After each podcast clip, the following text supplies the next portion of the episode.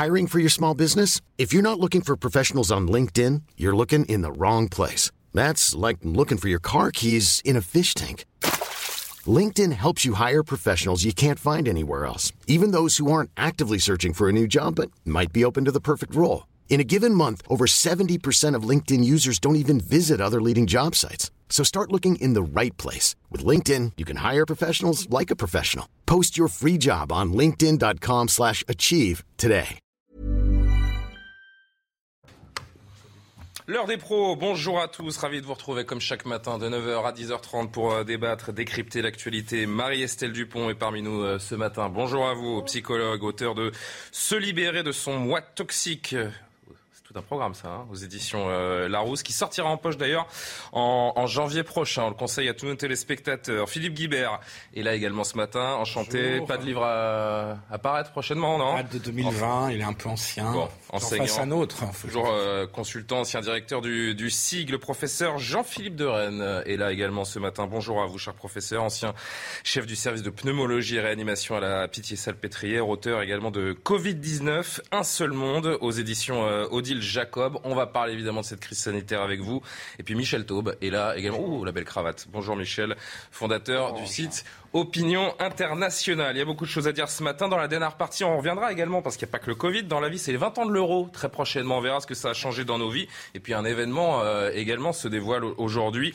Anéantir, le nouveau livre de Michel Houellebecq. On en discutera avec quelqu'un qui a eu la chance de, de le lire d'ici la fin de l'émission. Mais d'abord, une image. Une image à vous montrer qui va peut-être devenir euh, très bientôt un bon vieux souvenir, quasiment euh, déjà une image d'archive avec le retour des euh, jauges en extérieur et intérieur. Regardez le dernier événement qui a pu se dérouler hier soir, le All-Star Game de basket qui se, tenait à l'Accor Arena de Paris devant près de 16 000 personnes. C'est peut-être le dernier événement de ce type que l'on verra avant un moment. Ça va nous manquer, Marie-Estelle Dupont? Oui, mais vous savez que le sport, euh, on pense que c'est juste du divertissement, mais en réalité, ça a, une vraie fonction psychique. hein. C'est très important, aussi bien la convivialité, le fait de se retrouver autour du sport et d'être fédéré euh, autour d'un événement sportif. Euh, et puis l'identification, ce sont des modèles identificatoires intéressants, les sportifs. Ce sont des gens qui se dépassent, qui ont une discipline de vie, une discipline mentale, et donc une force aussi psychologique très importante. Et puis, on voit bien la souffrance des jeunes qui ont été privés de sport pendant la crise. C'est très très important pour réguler son équilibre. Michel Taube On va les quelques- revoir ces images parce que Bah oui. j'ai envie de les revoir encore Bah, une fois ou deux parce que Allez, on, on prend une bonne dose. on ne sait pas quand est-ce qu'on pourra retrouver des, euh, des une- stades pleins ou des salles pleines. On, on prend une bonne dose d'énergie. Déjà qu'on on sait maintenant que le 31 décembre va être en grande partie gâché. Donc, allez, euh, oh, ple- plein d'énergie. Mais je pense que ça va pas durer longtemps. Allez, trois semaines, peut-être quatre, peut-être cinq. On va vite. re- Vous êtes optimiste, hein bah oui. Ah, je veux dire, je vais être très optimiste. Parce qu'on va voir les, Voilà. les prévisions notamment de l'Institut Pasteur tout à l'heure, ces chiffres euh, qui sont ces contaminations exponentielles. Franchement, moi je vois pas la fin des jauges d'ici trois semaines. Mais bon, j'aimerais être optimiste comme vous. Oui, euh, Philippe Guillère. Non, mais en février, là, là, ce qui se passe en Grande-Bretagne, enfin, on va en parler, hein, Mhm. mais ce qui se passe en Grande-Bretagne est, est peut-être un peu rassurant. On manque encore un peu de recul, mais enfin, euh, ça n'a pas l'air d'être le, le drame absolu. Enfin, il y avait un papier ce matin qui expliquait que les hôpitaux euh, londoniens euh, résistaient. Donc, euh, quelques semaines, c'est peut-être optimiste, mais euh, courant du mois de février pour la campagne présidentielle, avec des grands meetings. Parce qu'il ne faut pas oublier qu'on a une campagne On présidentielle. va parler des meetings dans un Je sais pas instant. s'il y aura les mêmes liesses dans les meetings politiques. Professeur Jean-Philippe Dehaene, qu'est-ce que vous vous dites quand vous voyez euh, ces images Cet événement, il aurait dû être annulé? C'est vrai que dans les conditions actuelles, c'est c'est- c'est dangereux. Ça vous fait peur, vous, de voir ces images? Ça vous inquiète, je vais dire, plutôt? Ce sont des, des situations à risque. hein, c'est c'est tout ce qu'on peut dire. Euh, ensuite, c'est comme tout, dans les décisions, il faut mettre euh, dans les plateaux de la balance le pour, le contre. hein, euh, personnellement, moi, je ne suis pas un donneur de leçons. Hein, je passe pas mon temps à dire c'est bien, c'est pas bien. hein. Mhm. Je crois qu'il faut identifier ce qui se passe. Par exemple, si on parle de l'Omicron, il y a toute une série de choses très intéressantes. Si ça vous intéresse, je peux vous donner quelques Bah, chiffres bien sûr. Vous êtes là pour ça. que j'ai calculé tout à l'heure. Oui. À savoir. Eh bien voilà, ça va vous donner une idée. Vous prenez trois éléments. Les neuf pays d'Afrique australe, puisque ça vient de l'Afrique australe, a 134 millions d'habitants là-bas. Bien, si vous regardez la mortalité, c'est-à-dire le nombre de morts par rapport au nombre de cas, à la date du 20 novembre, donc avant l'arrivée d'Omicron, Ça va de 1,24 à 3,72% avec une moyenne de 2,84% De mortalité. de mortalité. Maintenant, si vous prenez la mortalité des 20 derniers jours sur ces mêmes pays, et en même temps en additionnant tous les cas, ce que j'ai fait ce matin, ça va de 0,03 à 0,39% et en moyenne 0,25. Ça a beaucoup Donc on passe de 2,84 à 0,25%. Ça, c'est l'Afrique australe. Prenons maintenant deux autres exemples.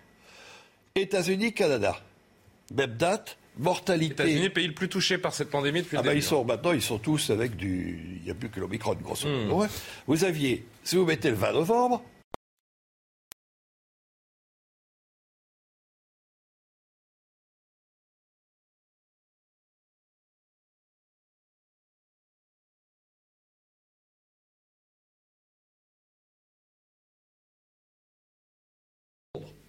les chiffres d'hier, officiels, à peu près 210 000 cas.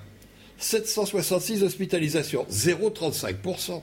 Mortalité, 53, 0,025%. Eh ben, ça fait plaisir de vous entendre et d'avoir Voilà. ces chiffres. Parce que, clairement, quand on vous entend, on se dit, on dramatise véritablement alors, la situation actuellement. Est-ce que je peux poser une question au professeur Mais bien sûr, la parole est libre, vous le savez. Pourquoi tous vos collègues de la PHP ont-ils été informés ce matin qu'ils devaient déprogrammer toutes les opérations non urgentes jusqu'au 10 janvier.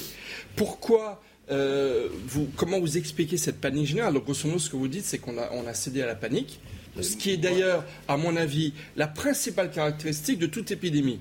Et c'est pas propre au Covid, c'est propre à toutes les épidémies qu'on a eues dans l'histoire. Et que- qu'on soit dans un pays très développé comme la France, la Chine, l'Afrique du Sud, grosso modo, ce qu'on est en train de découvrir, c'est qu'on a cédé peut-être un peu trop vite à la panique générale. Donc ça, ça, c'est le premier point. Hein. Et le deuxième point que... Ah, vous avez quand même une ville de 13 millions d'habitants qui est euh, sous cloche et pourquoi? désinfectée. Euh, mais pourquoi? Parce qu'il y a eu des cas de. Ah, non, non, non, non, parce qu'il faut prendre deux. Non, non, il faut prendre deux exemples bien précis.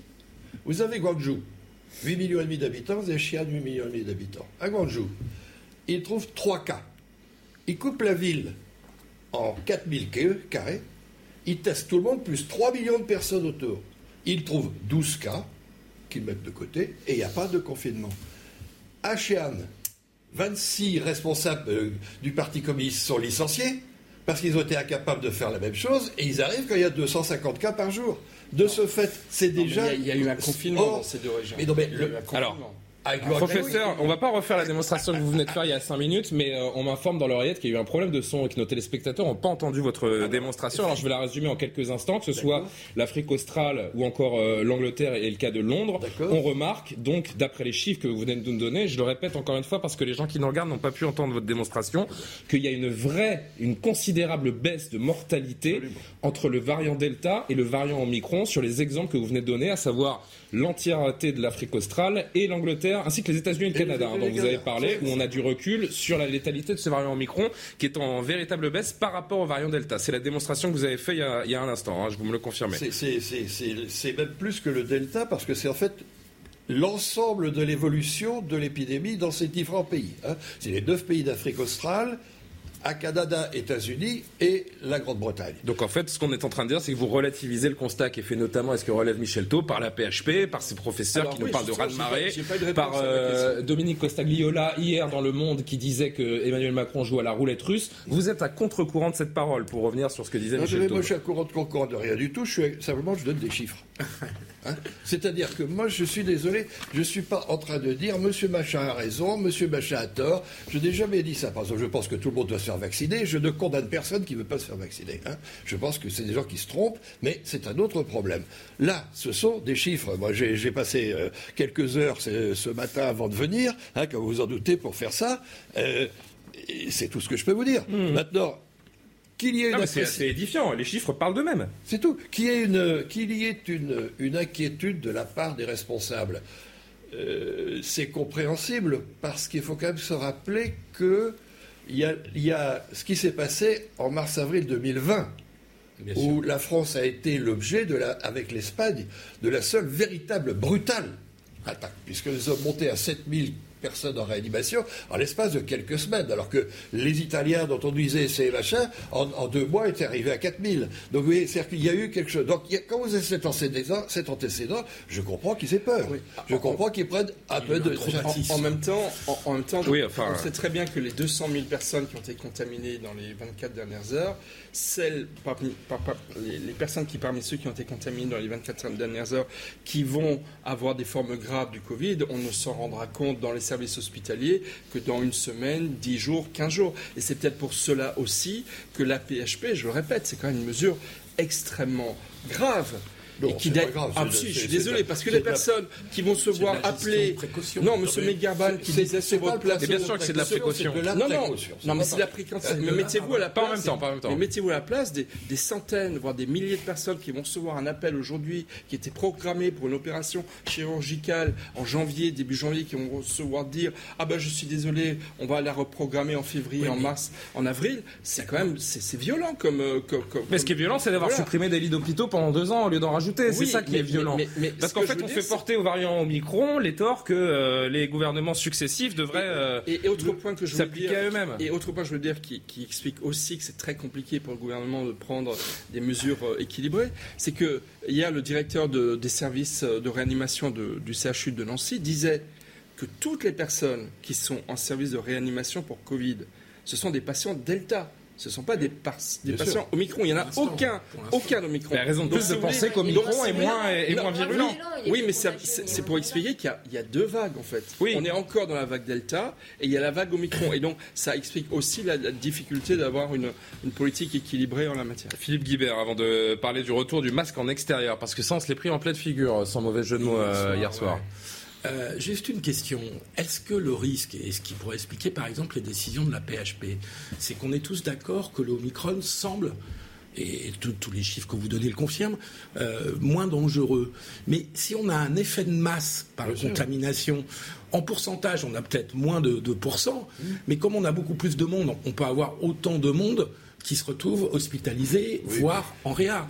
Donc la décision de la PHP, qui est à mon sens une décision de précaution, est sans doute lié à cela. Enfin, j'imagine. Hein. Il faut ajouter un autre élément, c'est que les hôpitaux ne fonctionnent pas entre les fêtes de la même manière Bien sûr. des fêtes. Donc, de, de retarder entre les congés, l'épuisement. Les, opérations euh, froides entre Noël et le jour de l'an, à mon avis, il n'y en a pas beaucoup. Hein. Euh, donc, euh, je pense que c'est pas ça le problème principal. en ce qui concerne la réanimation, je voudrais revenir sur ce que vous avez dit parce que il y a un point qui est beaucoup plus important. À savoir. À savoir. Vous avez 5-6 000 lits de réanimation. Ils sont pleins à 80%, 90%. Vous rajoutez 2 000, 3 000, 4 000, 5 000 malades. Ça veut dire que vous allez faire de la réanimation hors la réanimation. Ça, ça veut dire deux choses. Un, des appareils, maintenant il y en a, mais deux, des personnels formés. Or, il n'y a aucune politique ça, ça de formation. l'anticipation, et ça n'a pas été fait. Exactement. Et, pour ça que ça, c'est un, manque absolument majeur de, non, de absence de plan de formation systématique. En 2005, en 2005 j'avais écrit avec François Bricaire Pandémie, la grande menace, hmm. qui était à propos du risque de la grippe aviaire. Qui, d'ailleurs, si vous regardez le livre, c'est la description de ce qui se passe. Hein. Et dedans, il y avait qu'il fallait absolument que tous les personnels soient formés aux gestes de réanimation, parce qu'on pouvait être amené tout d'un coup à faire de la réanimation d'une manière considérable hors la réanimation. Mais quand vous ne savez pas ce que c'est qu'une machine, vous ne savez pas qui fait comme ça, comment vous ne savez pas intuber un malade, quand vous ne savez pas, etc., ça ne prend pas dix ans. Mais il faut un plan de formation. Plus que la fermeture des lits, c'est la formation des personnels qui n'a pas été faite. Et ça, je veux dire. C'est le drame de l'hôpital. Qui ne fait pas. Et c'est la raison pour laquelle on est dans cette situation. Je, pas seulement en réa, parce qu'à part les former à utiliser des logiciels incompréhensibles, ils ne sont pas très formés hein, en psychiatrie, les infirmiers psychiatriques. Oui, mais là, le problème de. Mais bon, ils vont arrêter de se plaindre puisqu'on leur a donné 100 euros euh, il y a quelques jours. le problème de la psychiatrie, si vous voulez, n'est peut-être pas le problème principal dans une position, dans une situation. Non, mais ça reflète la gestion de l'hôpital. Oui, non, mais ce que je veux dire, c'est que vous avez l'arrivée brutale de quelque chose. Mmh. Hein par exemple, on prend un exemple annuel qui est très simple. La pédiatrie. Il y a très peu de malades en pédiatrie, puis tout d'un coup, il y a des bronchiolites et boum, ça explose. Mmh. Bon, ça, ça se programme. Bon, hein, c'est tout. Ça se programme. Alors, on a plus, ou moins 10%, c'est toujours la même chose tous les ans. Donc, il y a pas une petite crise de recrutement? Évidemment. il y a 700, Mais surtout, ce que, vous voyez, ce que vous voyez de l'hôpital depuis deux ans, allez créer des vocations. Le masque. Il y a 750 000 infirmières en France contre 520 000 il y a 15 ans. Alors, il paraît qu'il y, a une réserve sanitaire à laquelle, la réserve à laquelle euh, euh, lorsque le chef de l'État, euh, parce que ça aussi, les annonces gouvernementales qui ne sont pas suivies des faits, malheureusement, il y en a eu beaucoup. Et lorsque je me rappelle, lors de la première vague, enfin en mars 2020, il avait été fait appel à la réserve sanitaire. Moi, j'ai plusieurs amis qui en font partie, qui n'ont jamais été appelés et jamais été contactés. Quoi.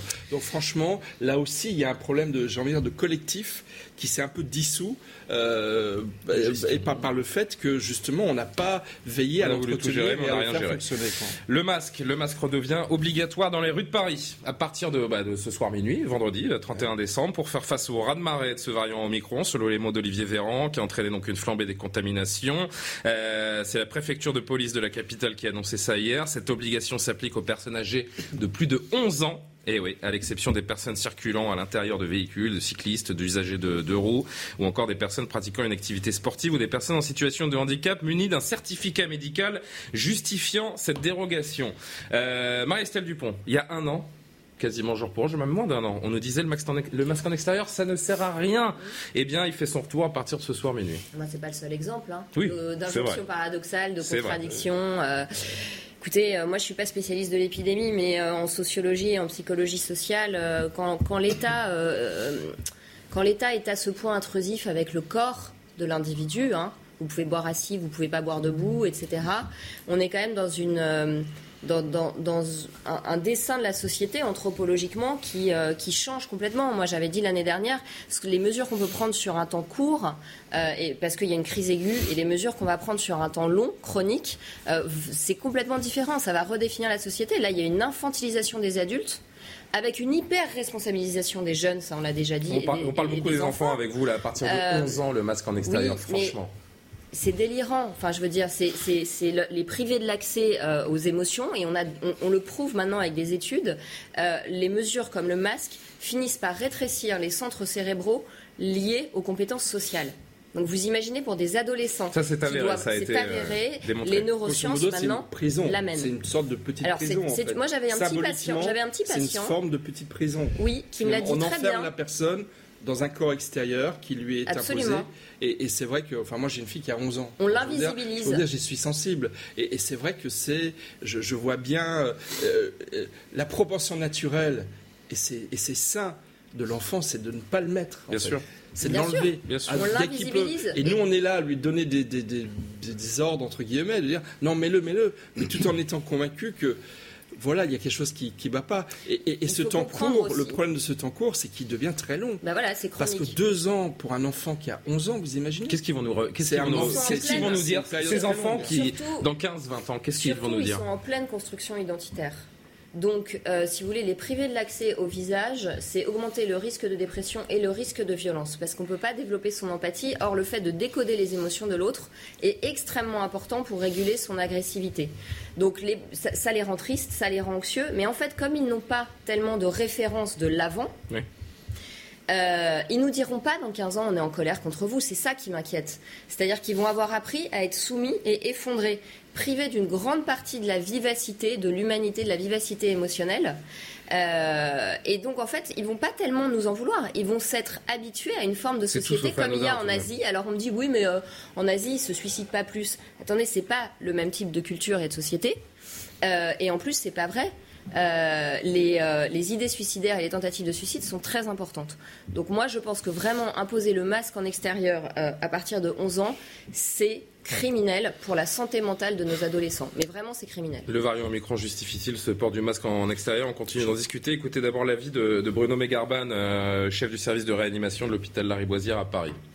L'incidence euh, des contaminations est extrêmement élevée, de l'ordre de, 2000 euh, contaminations pour 100 000 habitants. alors, euh, c'est vrai que les jeunes sont les personnes qui se brassent le plus, qui se mélangent le plus, notamment euh, euh, c'est prévisible pour le réveillon. Et donc ces mesures ont pour but de limiter les contaminations. Maintenant, je suis d'accord avec vous, le port du masque à l'extérieur a quand même ses limites en termes d'intérêt épidémique. On en a ras-le-bol. Tout le monde, toutes les études justifient que euh, le port du masque à, l'extérieur n'a aucun, aucun intérêt. D'ailleurs, en mai dernier, alors que le port du masque obligatoire à l'extérieur vivait ces derniers jours, à l'époque, Santé publique France n'avait pas décelé la formation de cluster en plein air et les chiffres avancés par une étude qui tendait à établir que euh, le risque était relativement fort, eh bien, elle avait été démentie par la suite. Qu'est-ce qu'on est en train de nous faire? Non, mais sans compter que chez les jeunes, pardon. Philippe Guibert, et j'aimerais bien qu'on entende le professeur aussi là-dessus. politique publique qui consiste à prendre ce qu'on appelle une mesure d'ordre psychologique. Donc on flippe tout le monde. Et, donc, masque en extérieur. On tient par la peur. On tient par la peur, donc ça, oblige tout le monde à avoir plus de comportements de précaution. Euh, ça n'a aucune efficacité immédiate de porter le masque à l'extérieur. On a intégré en deux ans d'épidémie que quand il y a beaucoup de monde dans un marché, dans un endroit, dans une rue très commerçante, on met son masque, d'autant plus qu'on rentre dans des magasins ou des boutiques. Donc évidemment, cette mesure en tant que telle, sauf si vous me contredisez, professeur, ne sert à rien sur le plan strictement sanitaire. Mais je trouve que c'est de la vieille politique parce que c'est de la pure psychologie. On flippe tout le monde. Et je pense qu'on est arrivé à un point, vous le disiez, pour les enfants, c'est, je suis d'accord avec vous. Je pense même qu'au-delà, on est arrivé à un point où la lassitude et puis le fait qu'on a intégré une résignation. Une résignation. C'est au-delà de la lassitude, nous sommes résignés. Et puis il y a des choses qu'on a intégrées quand même en deux Mais honnêtement, les ados, moi je trouve que ça devient des zombies. Donc je pense que ça ne va pas bien. C'est-à-dire, vous me disiez comment ils vont réagir. Ils vont pas nous en vouloir, mais simplement ils, vont être beaucoup. Il y aura des taux d'incidence de la dépression et de l'agressivité et du passage à l'acte agressif très élevés. Ils ce sont vraiment des zombies. Moi, je les vois on, on mesure mal les conséquences de toutes ces, de toutes ces mesures. Bah, je vous dis, regardez les études de neurobiologie, il y a un rétrécissement des aires cérébrales. Vous dites que c'est criminel. Oui, oui, oui. Ah oui, moi je pense que prendre des mesures. Vous, assumez ces mots-là. Oui, je les assume. de vous demander parce que. Je les assume. C'est pas la première fois pour vous avoir eu, notamment cette semaine. C'est pas la première fois que vous tenez ce genre de discours. Je vous assure que les chiffres de psychiatrie sont absolument alarmants et je, suis, et je les assume complètement parce que euh, les tentatives de suicide ont terriblement augmenté chez les adolescents. Et, quand on compare avant la crise, c'était pas. Enfin, ça n'a rien à voir. C'est plus de 199% d'idées suicidaires, euh, de suicides et de tentatives de suicide chez moins de 15 ans. professeur, je voudrais vraiment passer par le professeur de Rennes qu'on n'a pas entendu encore sur le masque euh, à, l'extérieur. Y a-t-il, ne serait-ce qu'une raison sanitaire qui justifie euh, ce retour du port du masque à l'extérieur selon vous? Alors, si vous voulez, les études chiffrent entre 1 et 10% le chiffre des contaminations. Hein. en extérieur En extérieur. Je pense que ce n'est pas ça couvre des situations totalement différentes. Euh, il y a un certain nombre de queues de cinéma où on voit que les gens ne bougent pas, Mais ça, on l'entend parfaitement, professeur. Et, on, a tendance à penser qu'après deux ans, les gens ont conscience de ce qui se passe, bah, ont conscience de leurs responsabilités. Moi-même, je me retrouve en effet dans une queue de cinéma avec du monde devant, du monde derrière. Spontanément, je pense que je vais porter mon masque. en revanche, quand je vais marcher dans la rue pour aller faire mes courses, acheter mon pain, je ne vais pas le porter. Regardez les queues de cinéma, c'est pas le cas de tout le monde. C'est clair. Hein c'est, bah, à côté, il n'y a qu'à regarder. Moi, c'est, je, n'ai pas de, de position. Encore une fois, je juge personne, je regarde. Hein Donc, il est nécessaire d'imposer ce non, masque en extérieur. Non, non, non, non, non, je n'ai pas dit ça non plus. Attendez, ils sont, oui, en plus. Ils sont à moitié en train de se moucher dedans parce qu'ils sont C'est vrai qu'on vous a coupé. Pardon, professeur. Allez au bout. Non, ce que je veux dire, moi, c'est que selon les conditions dans lesquelles on est, effectivement, vous avez des marchés, vous avez des gens qui sont agglutinés les uns contre les autres dans des queues. C'est pas la même chose que de se promener à trois mètres les uns des autres. Effectivement, ça ne sert strictement à rien. Donc la question est de savoir, à ce moment-là, ce qu'il faut faire ou pas faire. Bon, ça c'est le pouvoir politique qui décide. Il n'y a pas euh, d'élément scientifique qui permette d'aller dans un sens ou dans l'autre.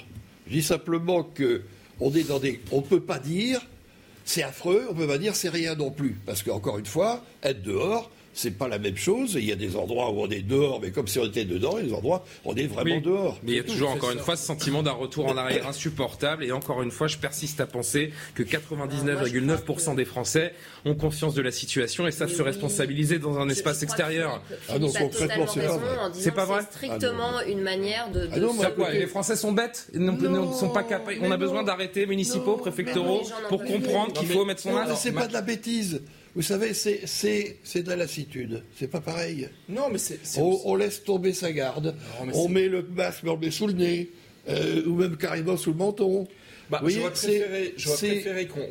préféré, qu'on impose moins des mesures générales qui en plus ne seront absolument pas contrôlées. J'ai envie de dire c'est tant mieux. Mais, mais et franchement, euh, il aurait mieux fallu faire plus de pédagogie sur la façon de porter le masque, la façon de l'enlever, sur vraiment les gestes barrières, par exemple. On a des conférences de presse où le Premier ministre nous rappelle qu'il faut ouvrir les fenêtres, ça suffit, la pédagogie. De, mais c'est pas au Premier ministre de le faire. Ah c'est bah pas ça, au Premier ministre de le faire. en commission des lois, ils sont, ils sont les uns sur les autres. Hein, euh, Absolument. Mais, mais, mais, je, non, mais non, moi je pense que cette mesure, cette mesure, au, au passage d'ailleurs, elle a été prise par le préfet de police de Paris. Ouais. J'aurais bien voulu qu'elle soit prise euh, conjointement par le préfet, par le maire, mais ah zut, le maire c'est Anne Hidalgo, elle doit être en campagne, je ne sais où, et elle a peut-être pas eu le temps de co-prendre la décision avec le préfet de police d'imposer le masque hier, partout. J'aurais bien voulu avoir le point de vue de la maire de Paris, effectivement, sur cette décision du préfet de, de Paris. Mais ceci dit, franchement, deux choses. C'est vraiment le type même de mesure qui participe, encore une fois, de non pas cette politique de l'angoisse, mais sur le fait qu'en période épidémique, le plus difficile, je l'ai dit tout à l'heure, mais j'insiste, c'est on- c'est c'est difficile de ne pas céder à la panique. Parce qu'une épidémie, c'est vraiment très particulier comme, comme situation. Mais et je pense que c'est le type même de mesure, effectivement, d'angoisse, qui n'est pas rationnelle. Et le deuxième de vue- non mais d'ailleurs juste un dernier mot parce que vous en parlez euh, Michel Taub d'un point de vue purement euh, sémantique est-ce qu'on peut vraiment franchement euh, depuis deux ans parler d'épidémie? Parce que j'ai tendance à penser qu'une épidémie c'est quelque chose qui touche de façon égale tous les individus c'est une maladie qui touche Non, de façon égale tous les individus là on voit qu'il y a Jamais une forme de cas. discrimination Non, de ça ce n'a jamais été le cas dans aucune pandémie. D'accord, donc, euh, donc le, le mot est correct, il n'y a pas de problème sur le vocable prenez- épidémie, sur ce qu'on est en train de dire. Non, non, mais je voulais juste une précision les naïve de ma part. hein, les psychologues et les philosophes, à commencer par Ariane Billerand, disent que c'est plutôt une syndémie, c'est-à-dire qu'elle ne touche pas de la même manière tous les groupes d'individus. Elle va toucher plus les gens euh, obèses, elle va toucher plus les gens âgés. Il y a des, il y a des s'est choses, non, il y a des choses beaucoup plus. Mais la circulation virale n'est pas grave. Ce qui est grave, c'est la- c'est c'est- les morts. Non, les- prenez un exemple très simple. La grippe espagnole. Ouais. Vous Et on conclura là-dessus, il faut qu'on parte en pause. Hein On partira en pause après votre euh, D'accord. La grippe espagnole. Vous avez un modèle très simple. C'était la flotte française de Méditerranée. 11 escadres. Aucune escadre. Alors que donc, même personnel, même activité, même nourriture, même etc., même tranche d'âge. Aucun rapport entre les unes. Ça allait de 60% à 9% de taux d'attaque. Des mortalités qui n'avaient aucune commune mesure avec la même maladie. Donc les pandémies, ça attaque d'une manière qui est totalement inégale. Et même les sites, les, les- même les, les populations cibles ne sont pas touchées de la même manière. Voilà. Donc c'est euh, entendu d'un point de vue euh, d'un point de vue médical, on, on- on peut toujours évidemment parler de, de pandémie ou d'épidémie. On va euh, parler dans un instant du 31 décembre en, en quelques en quelques mots parce que oui, on nous a pas donné de couvre-feu, mais là encore les mesures préfectorales, la fermeture des bars à 2 heures du matin et autres euh, et autres règles pour les pour les gens qui auraient tendance à vouloir faire la fête le 31 décembre, eh ben, vous allez euh, devoir faire bien attention euh, aux gendarmes, à la police. On en parle dans un instant.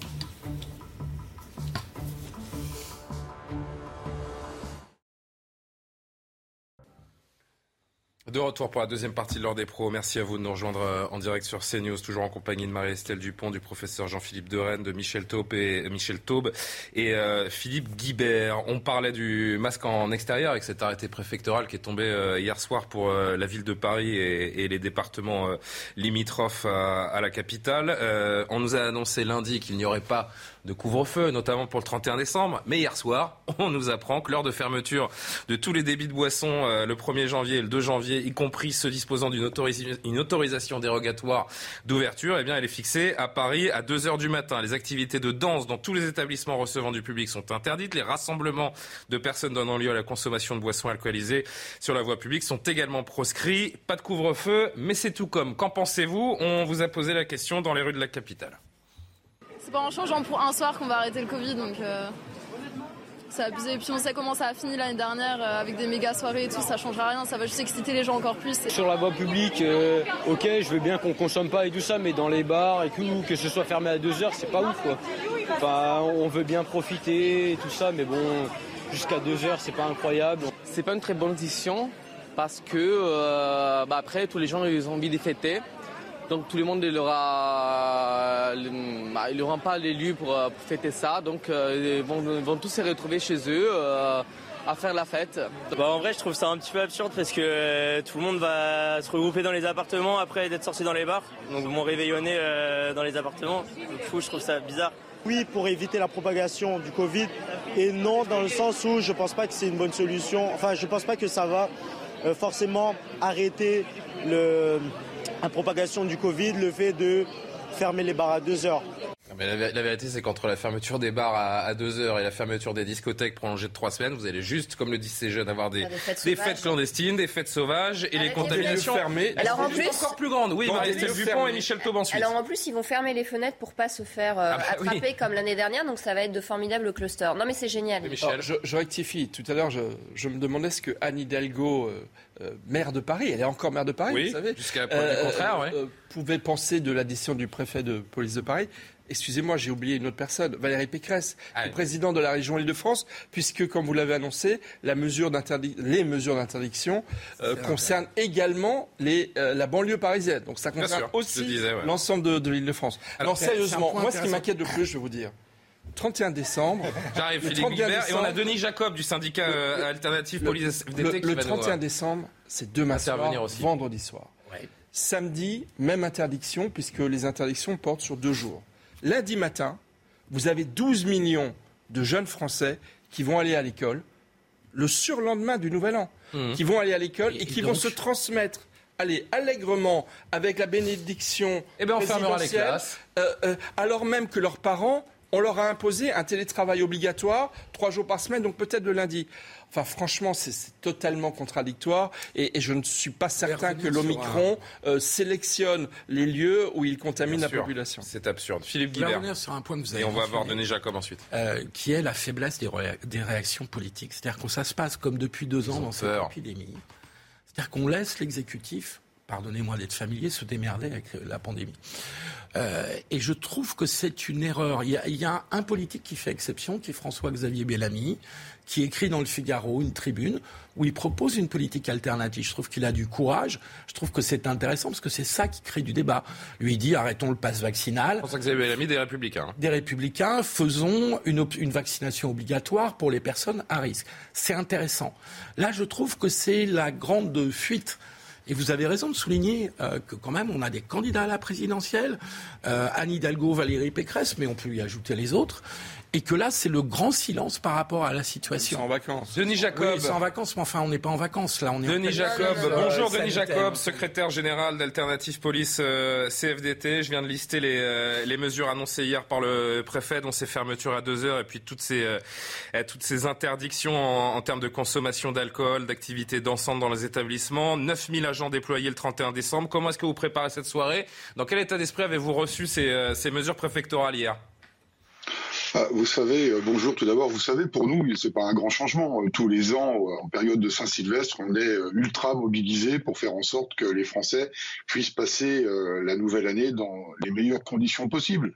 Je vais prendre un, cas d'exemple, c'est celui de Strasbourg, où tous les ans, nous avons des violences, des accidents par feu d'artifice.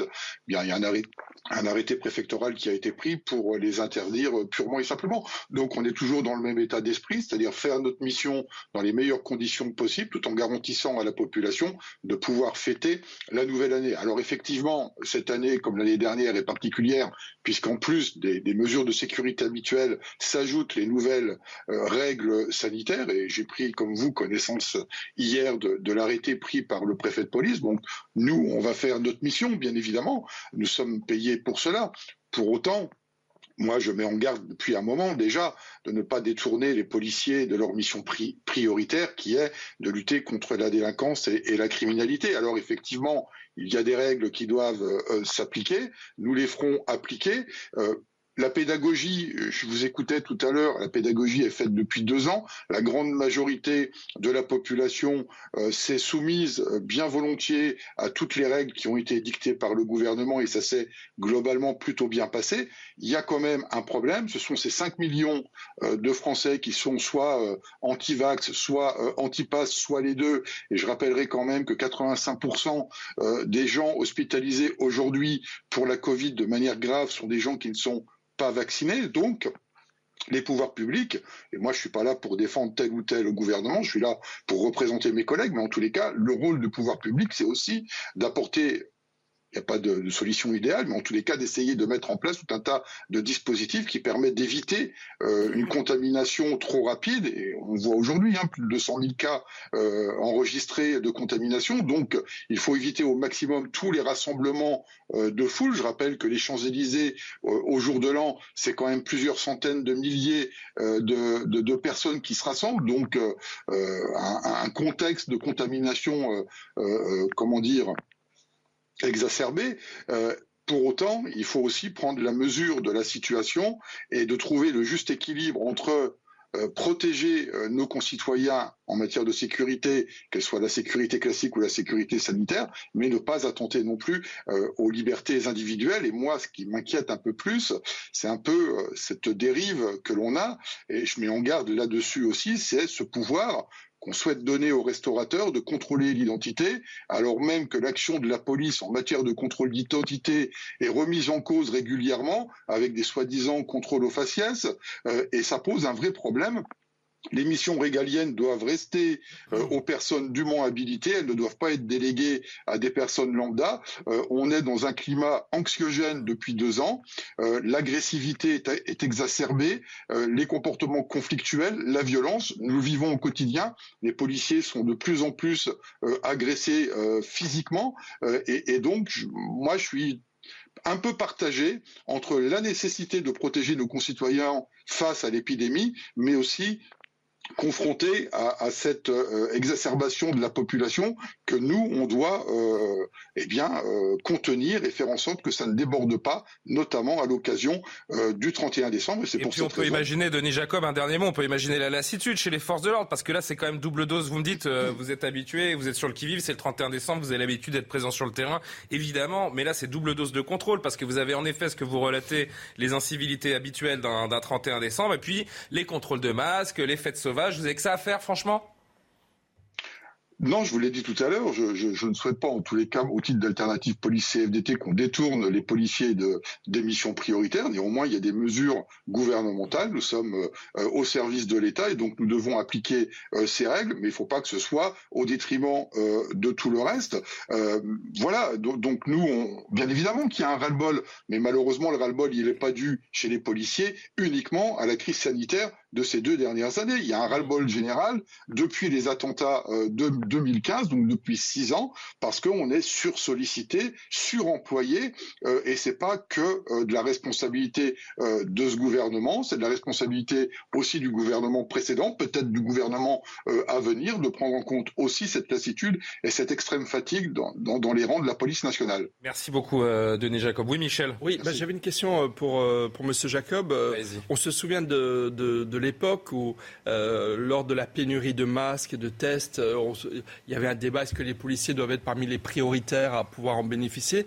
Euh, je, voulais vous, demander, est-ce qu'il y a beaucoup de cas Covid, cas contact dans la police et du coup des arrêts maladie qui feraient que, bah, quand même des organisations, là encore, pour les services qu'on vous impose en, suractivité, est-ce qu'elles vont pouvoir tout simplement être menées étant donné les, les effectifs limités que vous avez? En quelques mots, Denis Jacob?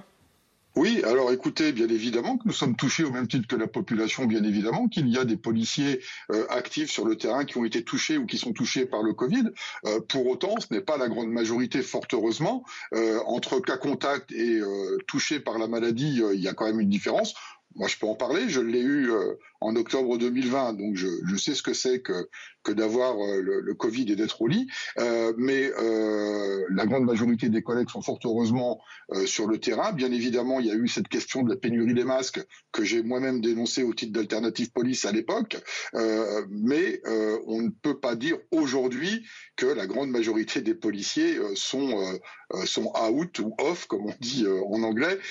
fort heureusement que non. On est en, en, globalité, il y a eu un peu plus de 20 000 agents au ministère de l'Intérieur sur le périmètre de la police nationale qui a été touché depuis euh, la pandémie de début 2020 euh, voilà, c'est quelques centaines de cas peut-être aujourd'hui. J'ai pas les chiffres en ma possession au moment où je vous parle, mais en tous les cas, c'est pas la grande majorité des policiers. Et que tout le monde soit rassuré, la police sera bien présente au quotidien. Alors non seulement pour le 31 décembre, mais d'une manière générale, quotidiennement euh, sur le terrain pour assurer la sécurité de nos concitoyens. Merci beaucoup, Denis Jacob, et on va en profiter pour souhaiter bon courage aux forces de l'ordre qui seront déployées sur le terrain pendant cette euh, nuit 31 décembre. Oui, euh, Philippe Guibert.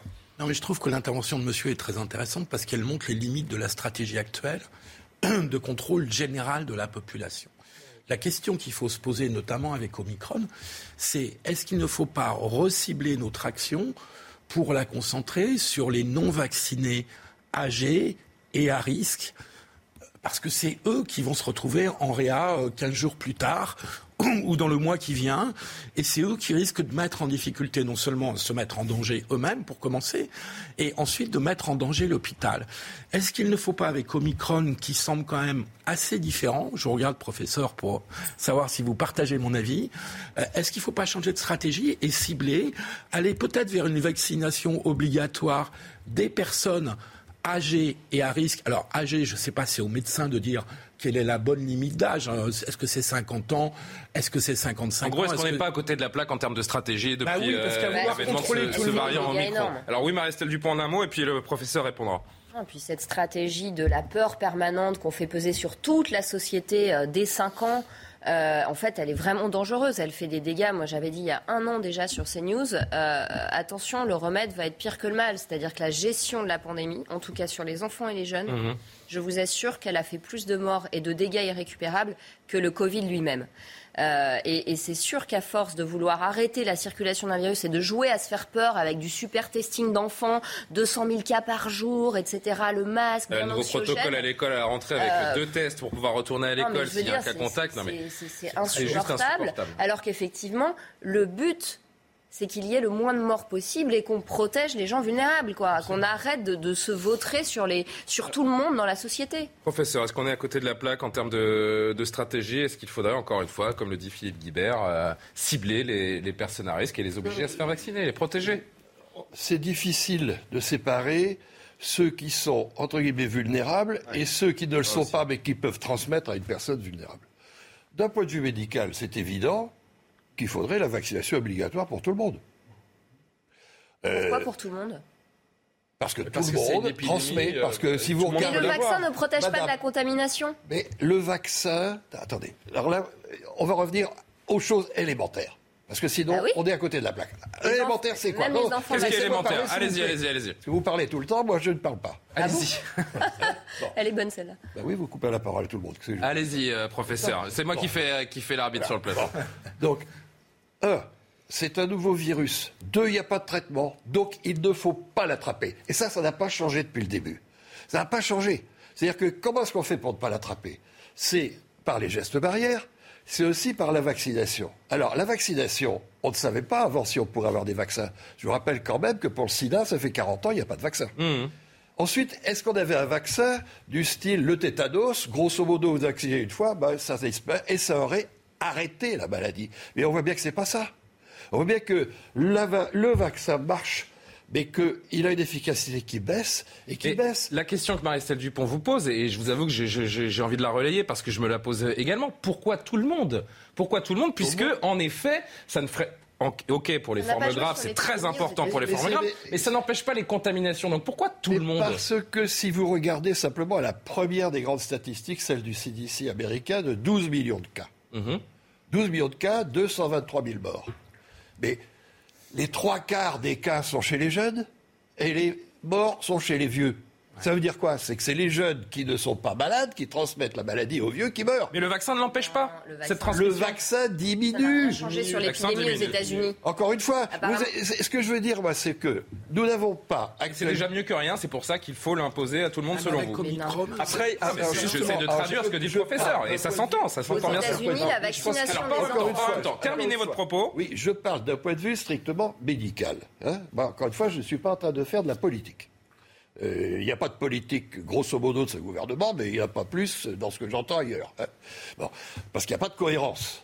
Bon, d'un point de vue médical, c'est évident qu'il faudrait vacciner tout le monde pour diminuer au maximum Hmm. la cause, en sachant que il y a un autre élément, c'est que plus ça circule et plus il y a de variants possibles.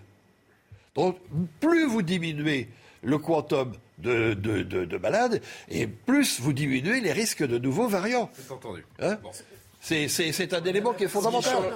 Alors, dernier mot. Alors, juste, alors justement, c'est ce que je veux dire. Et je voudrais qu'on avance. Ce euh, qui change parce qu'on peut-être la donne, c'est l'Omicron, parce que l'Omicron est beaucoup plus viral, mais moins létal. Il est beaucoup, il se diffuse beaucoup plus rapidement.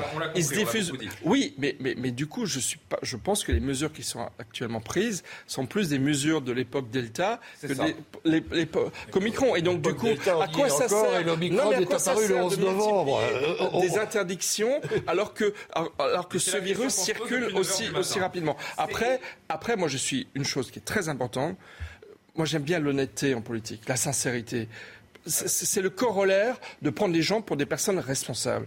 Moi, je suis depuis le début pour la vaccination obligatoire. C'est clair. Je suis pour qu'on assume les choses. On est face à une faire, épidémie et ça n'a- et ça n'a pas été de- et ça n'a pas et ça n'a pas été assumé par les pouvoirs publics. Et du coup, ça a libéré une boîte de Pandore de suspicion, euh, de d'angoisse, Eh ben, etc. justement, vous me et, du coup, une perche. et, et du coup, je pense qu'il fallait être honnête avec les- nos concitoyens et leur dire, écoutez, parce que c'est une épidémie et qu'effectivement, on ne sait pas qui va le contracter, on ne sait pas qui va le transmettre, on ne sait pas la personne âgée par qui elle va le recevoir. cette boîte de Donc, le meilleur de moyen, c'est de tout dont monde vous parlez, vaccine. elle peut créer depuis deux ans des comportements agressifs, parfois violents, des gens qui pètent les plombs. Et euh, on en a des exemples quasi quotidiens, des menaces taguées par exemple sur le logement d'un député La République En Marche dans la nuit de mardi à mercredi. C'est Pascal Bois, député de l'Oise. Il a été réveillé, réveillé par l'intervention des pompiers. Selon lui, les auteurs font référence au vote du projet de loi sur le passe vaccinal. Regardez ce qui s'est passé avec Corentin Bréau et on en dit quelques mots. C'est dans la nuit de mardi à mercredi que Pascal Bois, député LREM de l'Oise, découvre le garage de son domicile incendié et recouvert de tags.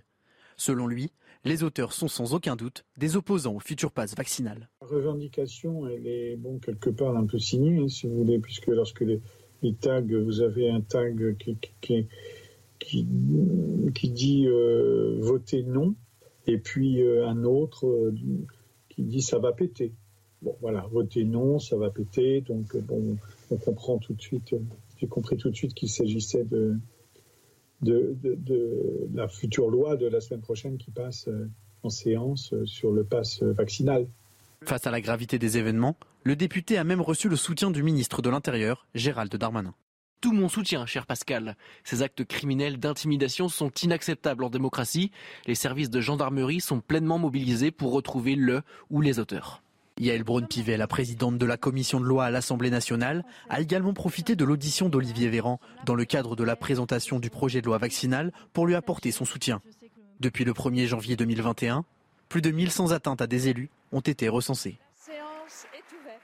Plus de plus de Ouais, 1100 c'est ça, atteintes à des élus euh, depuis le début de la crise. la. Une partie de la société qui est dans un état de défiance euh, inimaginable. Mais c'est plus que de la Alors défiance. Philippe Guibert dans un premier temps et on fait le tour de table. Là, c'est pas la pandémie qui a été le tournant, ça a été un peu les gilets jaunes, hein, euh, parce que la montée des violences contre les élus, elle ça commence vraiment à s'envoler avec autour euh, du mouvement des gilets jaunes et la pandémie. euh, à l'évidence, n'a pas ralenti ce Qu'est-ce qu'on mouvement peut qui est dire du très... profil des gens qui commettent ce type d'acte Ils n'acceptent plus tout à fait la démocratie représentative. C'est qu'on a, excusez-moi, on a la, non la démocratie représentative, c'est-à-dire le fait Non, de déléguer son pouvoir. La démocratie, ça veut dire quoi, démocratie? Ça vient de démos et kratos. Hein, c'est-à-dire le gouvernement par le peuple. C'est-à-dire qu'il y a Par un seul peuple. Il y a un seul Pour peuple. le peuple, pour le peuple. Oui, et il y a un seul peuple.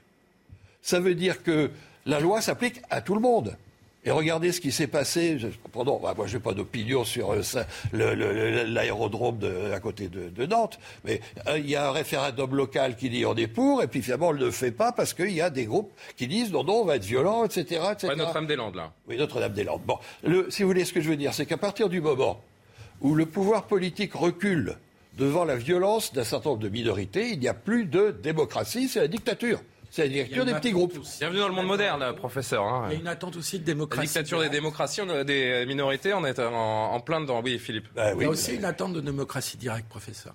C'est-à-dire qu'il y a une, il y a une lassitude et une remise en cause Oui, de la mais- démocratie représentative et une attente de démocratie directe qui est liée aussi au fait qu'on utilise beaucoup moins le référendum. Euh, depuis 2005 au niveau national, et on sait qu'en plus ce référendum, enfin son résultat n'a pas été exactement respecté. euh, C'est le moins qu'on puisse dire. C'est le moins qu'on puisse dire. Et donc le recul de la démocratie directe a aussi conduit à une remise en cause de la démocratie représentative, d'autant plus qu'un Parlement qui est élu, enfin une Assemblée nationale, qui est élu juste après une présidentielle. Excusez-moi, c'est pas le Ah bah, sujet de bon, ce je qui voulais s'est juste passé hier. terminer. Ouais, et puis fumée, le- je voudrais que Marie-Estelle Dupont dise un mot, anti-vax euh, aussi, qu'est-ce qu'ils demandent L'Assemblée nationale n'a plus de représentativité au bout de trois mois. quoi. Mais ce que l'on voit, c'est qu'on a quand même. On peut expliquer ce que l'on veut, mais c'est qu'on a une partie de la population qui est aujourd'hui totalement braquée. Oui. Oui. Euh, et euh, cette perte de la confiance dans la parole publique, euh, elle est le reflet et la conséquence du fait que depuis le début de la crise et de la- dans la gestion de la crise Covid, la démocratie est en panne. Il semblerait que le Parlement ne soit plus qu'une chambre d'enregistrement où l'opposition ne fait pas son travail. Bien sûr. Olivier Véran maintenant gère le pays à peu près tout seul. Euh, le Conseil constitutionnel, quand on le saisit, je veux dire les sommations interpellatives de parents qui demandent pourquoi un Enfin, enfant celui qui tranche au Conseil de défense sanitaire, c'est le président. hein, ouais. vous savez, moi j'ai des, des exemples par dizaines auxquels je peux même pas répondre. Des parents qui font des sommations interpe- interpellatives parce qu'un enfant handicapé est supposé ne pas porter le masque, mais le directeur d'établissement, dans la confusion des places dont on parlait tout à l'heure, se substitue au protocole médical, donc oblige l'enfant à avoir le masque, etc. Donc les parents font des démarches juridiques. Les issues ne les enregistrent pas, donc c'est toute la démocratie qui est en panne.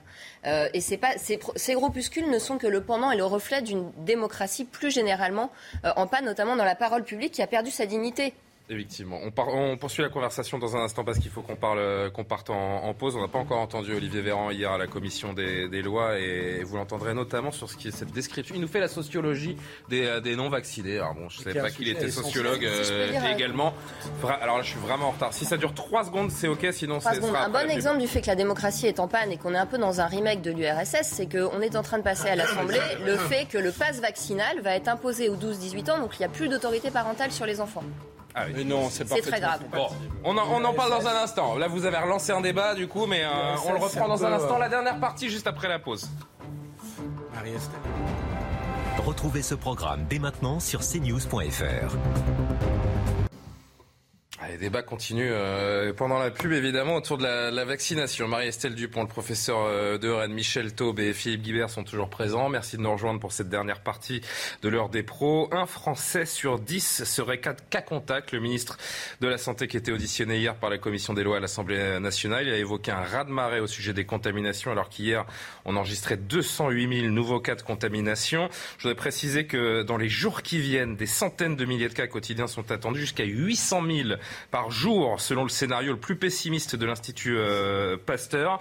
C'est quand même impressionnant. Euh, hier, Olivier Véran, euh, donc auditionné par la commission des lois, et alors il parle des non-vaccinés. Alors je ne savais pas qu'il était professeur de sociologie également, Olivier Véran.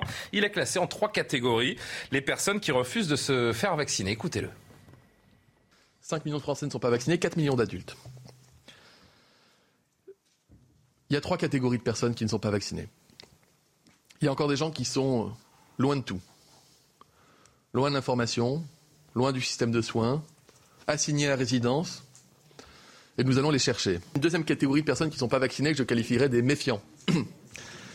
Ceux qui vous disent ça peut aller du Covid n'existe pas, au vaccin tue, au vaccin n'est pas efficace. C'est un magma de gens qui se sont petit à petit enquistés dans une forme de contestation, pouvant prendre parfois des allures vraiment, pardonnez-moi pour l'expression, mais pas loin d'une forme de délire, euh, considérant qu'on leur veut du mal. Et il y a une troisième catégorie de personnes, ce sont les personnes qui sont, je dirais, plus ou moins indifférentes par rapport à cette question du vaccin. Souvent des gens plus jeunes, qui ne sentent pas la menace, qui ont des gens autour d'eux qui ont eu le Covid, qui ont fait une grippe. euh, Alors une catégorie de personnes euh, enquistées en, plein délire. Professeur, professeur, vous croyez qu'il va entraîner des gens à se faire vacciner avec un mépris pareil, avec une telle arrogance, franchement C'est une façon de convaincre les gens, vous croyez? Moi, je ne je juge pas les gens. Hein? Euh, Non mais vous avez bien une réaction quand vous entendez ça tout de même. de juger les fait- gens. Oui, Oui, il juge enfin les bon. gens, c'est le ministre qui juge des gens. Moi, je ne juge pas le ministre qui juge des gens. C'est simple. hein. Je pense qu'il y a un vrai problème. Euh, Il y a des gens qui ont une certaine euh, attitude. On peut les critiquer. Moi, je n'aurais pas qu'à me plaire. hein. Et c'est son rôle d'être moralisateur comme cela? Oui. Enfin, Je- il faut je- quand même écoutez, dire- il faut quand même dire On qu'il y a- termine. euh, Il faudrait savoir ce qu'on attend d'un ministre. Le vrai problème général, c'est que dans toute cette histoire et depuis le début, il n'y a aucune politique vraie, aucun objectif précis. On a fait un conseil scientifique composé de gens totalement incompétents dans ce domaine. Et Quel- tout est dans comme quel ça. domaine? Dans quel domaine, pardon? Bah, Le domaine du, du Covid. hein. le Covid, c'est quoi? C'est une maladie du poumon. Combien de pneumologues? Zéro. On fait le diagnostic avec la radio. Combien de radiologues? Zéro. C'est un coronavirus. Combien de spécialistes du coronavirus? Zéro. Il faut faire des vaccins. Combien de spécialistes des dit vaccins? comme ça, oui. Zéro. Etc., etc. Par contre, il y a quatre spécialistes du, du, du, du, du sida. Il y a, euh, alors, des, des, il y a, euh, comment dirais-je, euh, une dame qui est spécialiste des, euh, des violences sexuelles dans les crises. Bah, Il y a des épidémiologistes quand même. Il y a- hein? Il y a des épidémiologistes quand même dans ce conseil il y a, scientifique. il y a deux épidémiologistes, oui. Ouais, ouais. Les épidémiologistes, Bah, je sont dire. pas des spécialistes du Covid. Première- non, non. Les Sur deux- cette fa- Restons sur cette deux- façon les deux dont. épidémiologistes sont deux excellents épidémiologistes. hein. Ce qui est tout de même assez rare chez les épidémiologistes. Moi, moi, moi, je vais vous dire, je pense que Olivier Véran, il a raison, mais ce n'est pas son rôle de dire ce qu'il a dit. Et même, je vais vous dire, il- pourquoi il a raison? Parce qu'effectivement, euh, je pense que on risque fort les 15 premiers jours de janvier de retrouver la situation qu'on a eue l'été dernier lorsque le pass sanitaire a été annoncé. Et rappelez-vous, il y a eu toutes les semaines des manifestations sur les réseaux sociaux, ça n'arrêtait pas euh, les attaques pour, lib- pour liberticide, pour politique liberticide, etc. Donc je pense que là, on est reparti à la rentrée pour retrouver un climat de violence entre les Français terrible, mais qui effectivement, et c'est ça qui est fort dommageable, qui est nourri qui est nourri par le par l'exécutif. Et c'est vrai que les propos d'Olivier Véran sont extrêmement violents. Et encore une fois, je pense Il met presque de l'huile sur le feu. Ah, Carl Olive, presque. Carl Olive, le maire de Poissy, disait sur votre antenne il y a deux jours que chaque jour, vous avez 60 plus de 70 anti-vax qui s'inscrivent au centre de Son centre de vaccination a été victime pas- de vandalisme. Pour ne pas y venir. C'est parce qu'il y a une radicalisation des positions et je pense que le rôle de l'exécutif, c'est de rassembler, c'est de, c'est d'apaiser, c'est d'unir. Euh, Donc c'est tout le contraire de ce qu'on vient d'entendre. Exactement. Et donc ce n'était pas à lui de le dire, même si sur le fond, non, il a tout à fait Attendez, raison. attendez, attendez. Alors, Philippe Guibert et Marie-Estelle Dupont. Non, non, il faut, il faut quand même dire, un ministre à un moment donné a le droit de dire à des citoyens, vous racontez n'importe quoi. Il suffit de fréquenter un peu les réseaux sociaux, Twitter, Facebook, pour voir que les ag- antivax sont souvent en plein délire. Je vais être plus dur que le ministre. Alors, moi, je suis pas ministre, donc c'est ça. je peux me permettre. Mais euh, franchement, on est à un degré de délire des antivax qui est quand même dramatique. Euh, là, on est sur une régression de l'intelligence. Vous savez, euh, la formule, euh, euh, les sots, c'est ceux qui doutent de, de tout et, et ceux qui ne doutent de rien. Euh, là, on est vraiment avec des gens qui ne doutent de, qui doutent de tout et qui, en même temps, sont toujours convaincus de leur propre argumentation et qui démentent les faits. C'est-à-dire que là, on a perdu le contact avec le réel. Donc il faut même, on a perdu le contact complet avec le réel. Mais, Et vous mais pouvez, il ne attention, cherche pas à reprendre contact avec ces gens-là. C'est ça le problème. mais eux, on les convaincra pas. Je vais vous dire, c'est dramatique, mais eux, on les convaincra pas. La critique qu'on peut peut-être faire à Olivier Véran, c'est est-ce que le pass vaccinal va permettre d'aller chercher les gens qui sont La réponse est non, et vous le savez. de, loin de tout, comme il l'a très bien précisé, Ah, ça, oui. parce que le ministère de la Santé fait de très bonnes études, donc il doit savoir précisément de quoi il parle. Est-ce que le pass vaccinal va toucher les loin de tout, qui sont une population importante en France C'est en allant vers eux qu'on va euh, les convaincre. C'est pas en Et mettant en place ce pass vaccinal. de la stratégie gouvernementale, c'est qu'on n'a pas de stratégie pour aller vers ces loin de tout. Marie-Estelle Dupont. Je crois qu'on n'a pas besoin d'avoir un master en sociologie ou en psychologie pour quand même se remettre un peu en question. Est-ce que vous vous rendez compte que vous êtes en train de poser un diagnostic psychiatrique sur des gens qui ne pensent pas comme vous Non, c'est pas C'est psychique. quand même incroyable.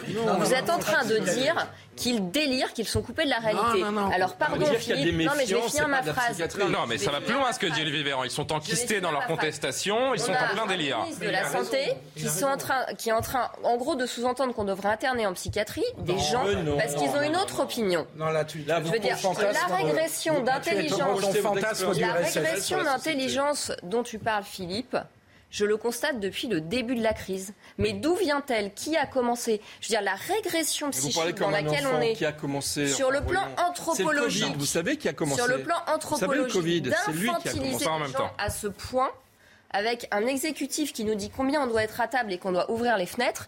Pardon, mais la régression psychique, je me demande de quel côté elle est. Alors j'ai le professeur de Rennes qui fait non de la tête depuis quelques secondes. Pourquoi? Non, je pense exactement le contraire. C'est-à-dire que s'il y avait eu dès le départ une vraie politique, un vrai sens, les gens se seraient déterminés par rapport à ça. Bon, Ce sont les tergiversations qu'on crée Le aussi. euh. pouvoir, c'est simple, il a une politique qui est réactionnelle. C'est-à-dire, il y a un événement, allez, boum, allez, allez, boum, à la pas, à la Et ça, ça crée une situation extrêmement anxiogène, bien plus anxiogène que ce que vous décrivez. Parce que vous, on a l'impression, quand vous parlez, qu'il y a une sorte de, de, de, de manipulation. C'est même pas ça. Vous les surestimez. Ils manipulent personne, ils se manipulent eux-mêmes parce qu'ils savent pas où ils sont. Ils sont en réaction. Depuis deux ans, ils sont en réaction et pas en proaction. Je crois une chose très simple en analyse de langage, c'est que quand on veut le bien des gens, on ne leur parle pas avec mépris, on ne le parle pas comme, comme à de la... Voilà. Je ne dirais pas le mot. C'est pour ça que je disais que Olivier Véran, euh, à mon avis, met de l'huile sur le feu. Il va renforcer l'agressivité euh, des, des antivax. Mais je Vous ne confirme pas compte de l'agressivité de ces mêmes antivax. C'est ce que je veux dire, c'est qu'on ne se rend pas compte même. de la violence qui est en train de. Mais est-ce qu'il faut jouer leur jeu Il n'y a pas que les députés, il n'y a pas que les politiques, il n'y a pas que les médecins, il n'y a pas que les journalistes qui sont attaqués dès qu'ils disent qu'ils sont pour la vaccination, qu'ils sont pour la vaccination obligatoire, etc. C'est qu'il y a un climat anxiogène et je répète, le rôle du politique n'est pas de d'attiser les tensions.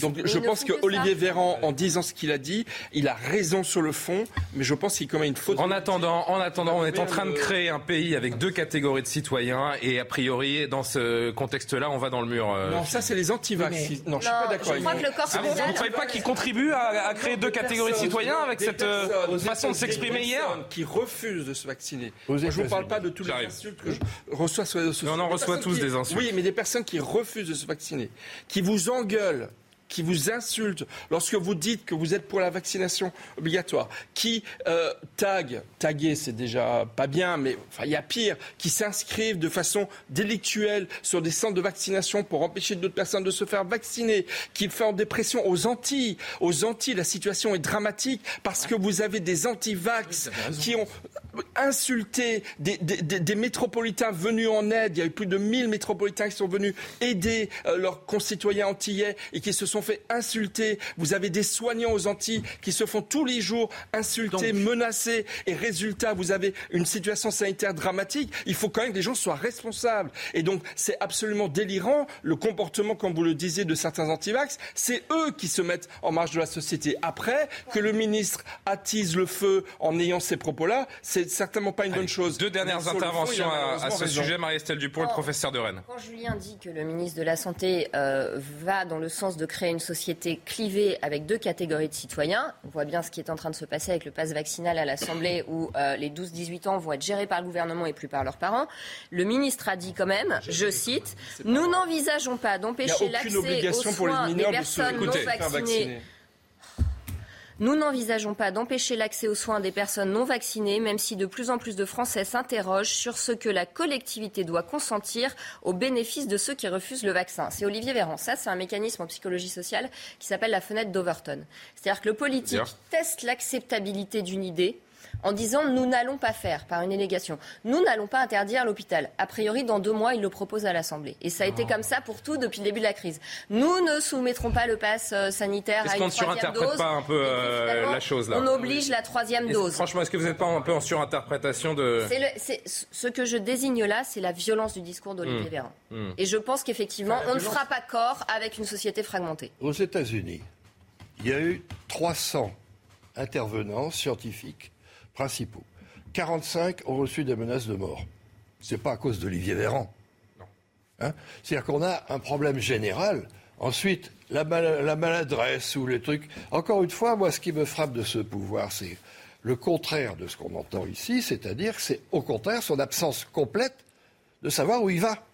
Et il est incapable de dire voilà où on va. Et enfin, en même Alors, temps, il y a un quand on mois demi, on entend, ne connaissait quand pas on- donc voilà, il fait difficile. Omicron, Il- Omicron. L'Omicron, ah oui, ça, il ne faut pas dire... euh, Omicron, c'est, je suis désolé, mais c'est comme ça que ça se prononce en grec. Professeur, c'est Mais bien. Omicron, ça fait un peu au Macron, donc bon, allez, Non, mais un parce que vous avez Omicron et Oméga. Détendons l'atmosphère. Attendez. Détendons le-. Omicron et le Oméga. hein, le, L'oméga qui est la dernière lettre de l'alphabet bon, grec. petit et le en gros. bon grec.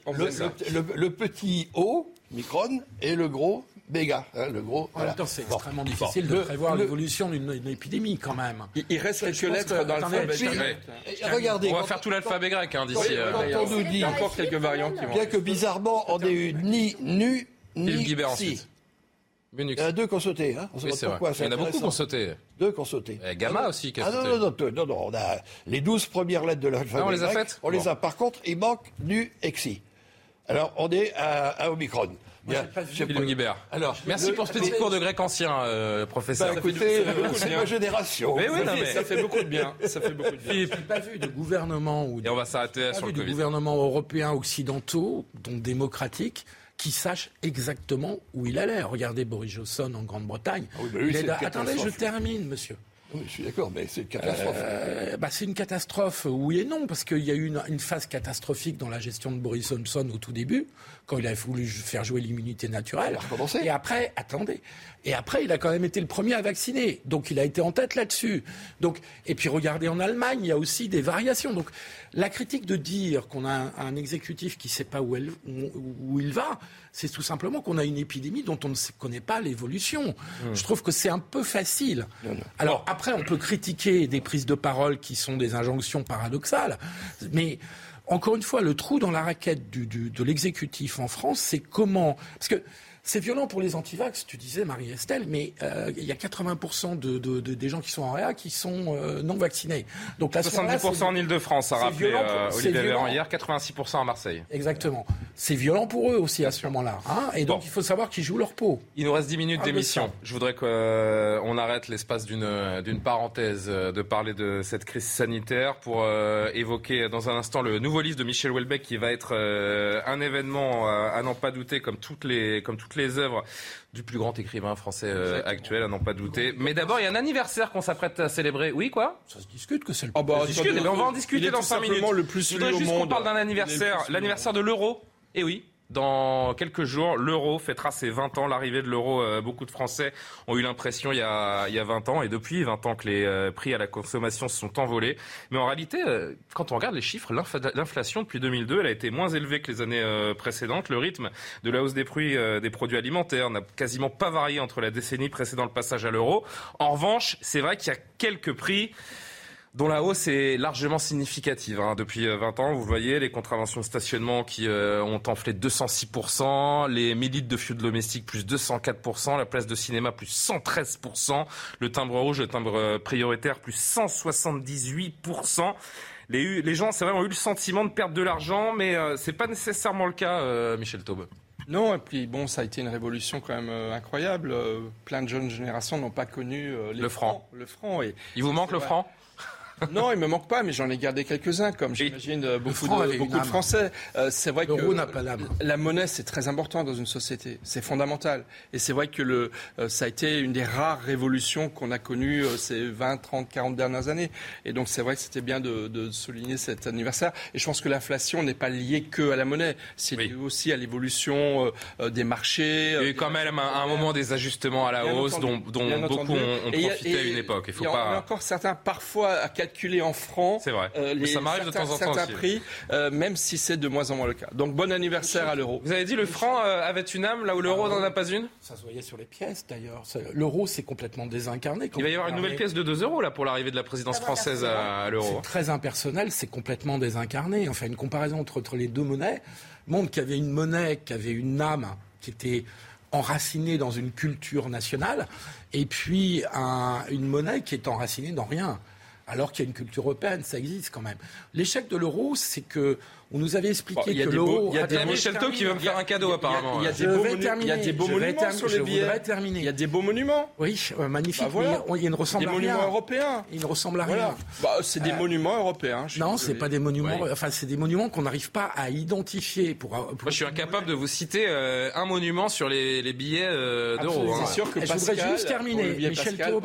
Pascal, on le connaissait mieux. Donc l'échec de l'euro, c'est qu'on nous avait dit que euh, l'euro permettrait d'aller vers le fédéralisme européen et que 20 ans après, on n'a pas du tout progressé vers le fédéralisme européen et que personne n'en veut. Donc l'échec de l'euro, on pourrait discuter des effets économiques. Pardon, je- Laissez terminer, s'il vous plaît, Michel. Euh, L'échec de l'euro, on peut le discuter sur le plan industriel, notamment pour la France et les pays du Sud, mais il est surtout politique. C'est-à-dire qu'on n'a pas créé, parce qu'à mon avis ça n'a pas de sens, un fédéralisme européen et que les promoteurs de l'euro nous avaient dit c'était ça l'enjeu et c'était ça le but. Voilà, Ça a donc il y a prendre un avis sur, un demi-échec là-dessus. Il vous manque le franc je suis entièrement, je suis entièrement d'accord avec Philippe Guibert. Bon, et puis le coût de la vie, euh, c'est exactement les mêmes prix, sauf qu'au lieu que ce soit en, France et en euros, mais... Est-ce qu'on aurait pu résister aussi fort à la crise économique, à cette pandémie, si on n'avait pas l'euro Si on peut se poser la question. Si on parle d'échec de l'euro, moi je parle de victoire et de réussite de l'euro. Ça a Mm. été encore une fois, on peut critiquer beaucoup, critiquer beaucoup de choses, mais l'Europe évidemment est une protection pour nous Français qui aimons bien. Ah, les engrais. Emmanuel Macron va, va Les présider l'Union en européenne. 2015.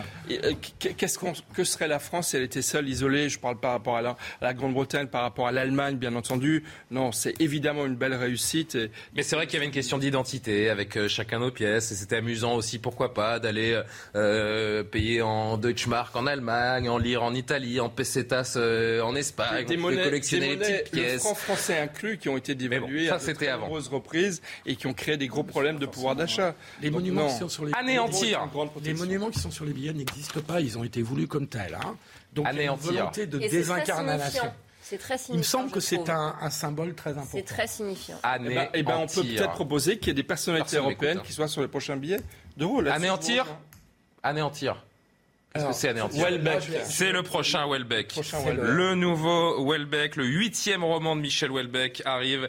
Et comme à chaque fois, c'est un événement. Anéantir paraîtra le 7 janvier. 736 pages pour ce nouveau Welbeck qui raconte l'histoire d'un ministre de l'économie et des finances prédestiné à devenir président de la République. Un personnage inspiré de Bruno Le Maire, mais aussi de Jean-Pierre Chevènement. Il mêle euh, dans cet ouvrage les thèmes de terrorisme informatique, de campagne présidentielle, de vieillissement ou encore de maladie. Le roman qui s'annonce déjà comme l'événement majeur de la rentrée littéraire sera sans doute un succès de vente dans les librairies. 600 journalistes ont eu euh, l'occasion, 600 journalistes français ont eu l'occasion de, de le lire en avant-première et l'embargo saute ce matin, donc 30 décembre. On peut en parler notamment avec Jérôme Béglé, directeur adjoint de la rédaction du Point, grand habitué.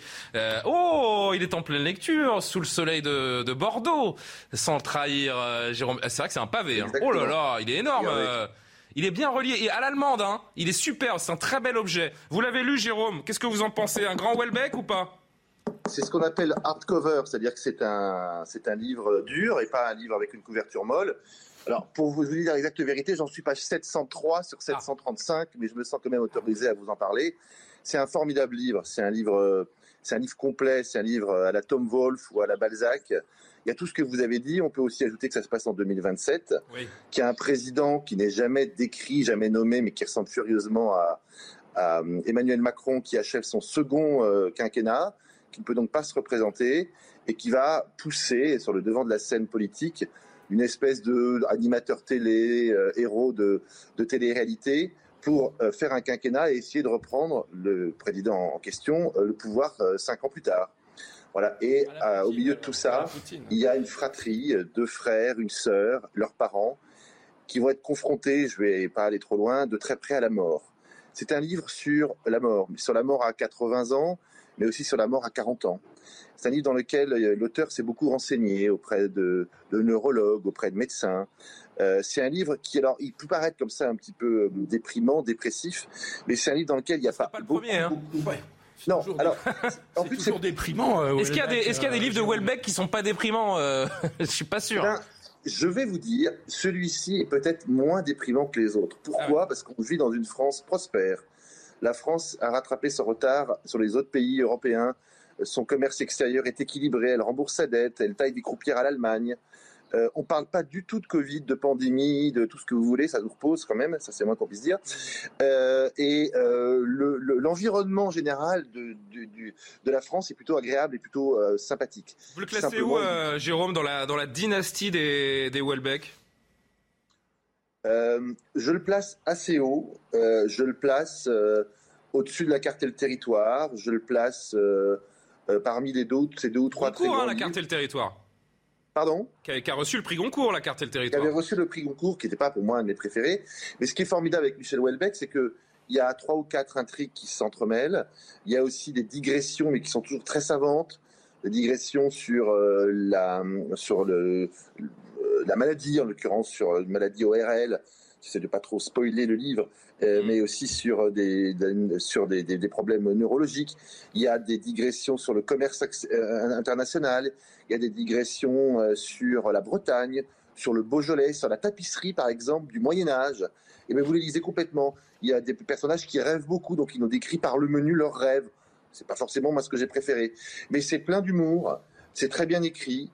Euh, quand il aborde un sujet, Michel Houellebecq, il le travaille, il se renseigne, c'est extrêmement érudit. Hmm. Euh, C'est pas euh, comme beaucoup d'écrivains parfois de journalistes, je traite en 30 pages un truc que j'ai appris en, en 3 minutes. non, pas du tout. Euh, franchement, euh, ça vaut le coup d'être lu. Ça prend du temps, hein, 730 pages. Euh, Houellebecq, ça se lit pas comme ça, on n'en lit pas 500 pages d'affilée. Bah là, vous avez l'air d'avoir le euh, temps- d'avoir le temps en même temps. hein. J'ai l'impression. Sur votre petite terrasse là. Là, j'ai un peu le temps, oui, oui. Mettez un peu de crème quand même, hein. Non, ça va, c'est pas non plus. euh, il, est que, il est que 10h30 du matin, on est à Bordeaux, euh, 29 décembre, 30 décembre, c'est pas non plus encore le- les, les grosses chaleurs. Bon, bah profitez Euh, donc vraiment. Oui, terminé, il reste une minute. Jérôme. Pardon? À terminer, il reste une minute, allez-y. C'est un livre qui fera beaucoup parler. C'est à mon avis déjà le livre événement de cette de cette rentrée littéraire. Et je n'y ai pas vu. C'est par ça que je voulais euh, ach- achever ma, euh, mon petit euh, mon intervention. J'ai pas vu de grande polémique. Je vois pas qu'on aille l'accuser d'être islamophobe, de ne pas aimer les Français, d'être misogyne, euh, de d'attenter euh, euh, aux seniors. Pas du tout. Il y a des points de vue qui sont forts, mais ce ne sont pas des points de vue qui euh, feront euh, des pages et des pages de polémiques et de commentaires dans des journaux, dans des journaux mal intentionnés. Donc lisez-le. Vous avez vu, c'est anéantir avec un petit A. C'est bizarre, hein Ah oui, c'est vrai. Non, mais c'est très beau. Moi, déjà, l'objet, je le trouve. Je trouve que c'est une très belle Regardez, idée de, de dernièrement, un Flammarion. auteur met sur la dernière de couverture tout ce qu'il faut pour le très livre. beau. Là, J'ai lu que Flammarion avait profité de la sortie d'Anéantir, je crois, pour ressortir dans ce format-là, euh, en, en dur, euh, quelques-uns des anciens ouvrages. C'est à chaque fois minimum 500 000 exemplaires. Hein. Welbeck, c'est le succès à chaque fois. L'un des auteurs français les plus traduits dans le monde. Allez, on, on est presque en débord. Vous allez le lire? Ça vous inspire? Pour les non-Welbeckiens, ceux qui n'aiment pas Welbeck, qui trouvent qu'il écrit mal, je voulais demander à Jérôme s'il fallait la- quand même le lire ou pas.